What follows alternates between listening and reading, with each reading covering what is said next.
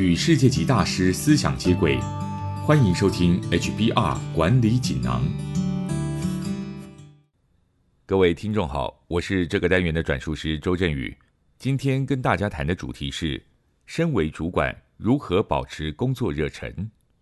当我们在谈论如何热爱自己的工作时，通常是针对基层员工，仿佛一般员工比较容易产生倦怠，而身为主管，自然而然就会对工作保持热忱。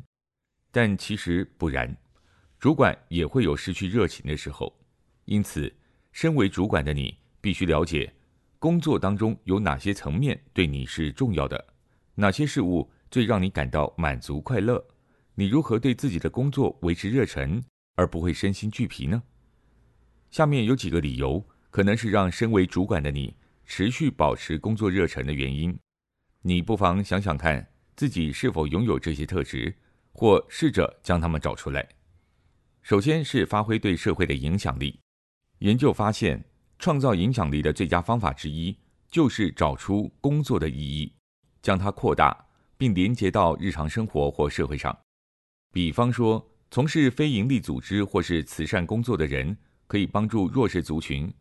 如果你是贩售偏乡农产品，可以直接帮助农村经济；从事媒体或记者行业，可以挖掘事件真相，实现社会正义。而在某些层面上，主管处于优势位置，比基层员工更容易看出那些影响性。因此，主管应该密切参与编织组织的故事，向外界传达这些使命，并直接观察组织造成的影响。如此可以更加了解，并随时提醒自己这项工作的重要性。其次，要了解保持联系不等于二十四小时待命。主管就跟其他人一样，也有身心俱疲的时候，而科技的发达让这种情况更加严重。虽然对主管而言，随时随地掌握组织内外发生的所有事的确相当重要，但是保持联系并不代表要二十四小时待命。主管不需要凡事亲力亲为，适时的授权下属处理比较不紧急的事件，可以有效分散压力。休假的时候，主管可以使用只有少数人才知道的电话号码，这么做可以让其他同仁暂停联系，但知道万一发生紧急事件，他们还是可以找得到人。第三，别忽略周边视野的重要性。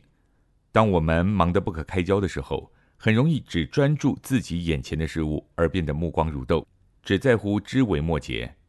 不过，绩效杰出的主管都表示，拥有优异的周边视野很重要，如此才能注意到身边的环境和事物。格局高一点，视野广一点，主管才能因应大环境的变化，随时调整自己和组织，保持最佳状况。最后是把领导当服务，身为主管不是为了拥有权力。而是为了服务同仁，帮助员工做好他们的工作，提升员工的自我价值。但是，这种教练和导师的思维，却也是一般主管最感到困惑之处，因为它和传统命令与控制的管理方式格格不入。而许多主管都是靠着这种传统做法晋升到当前的职位。不过，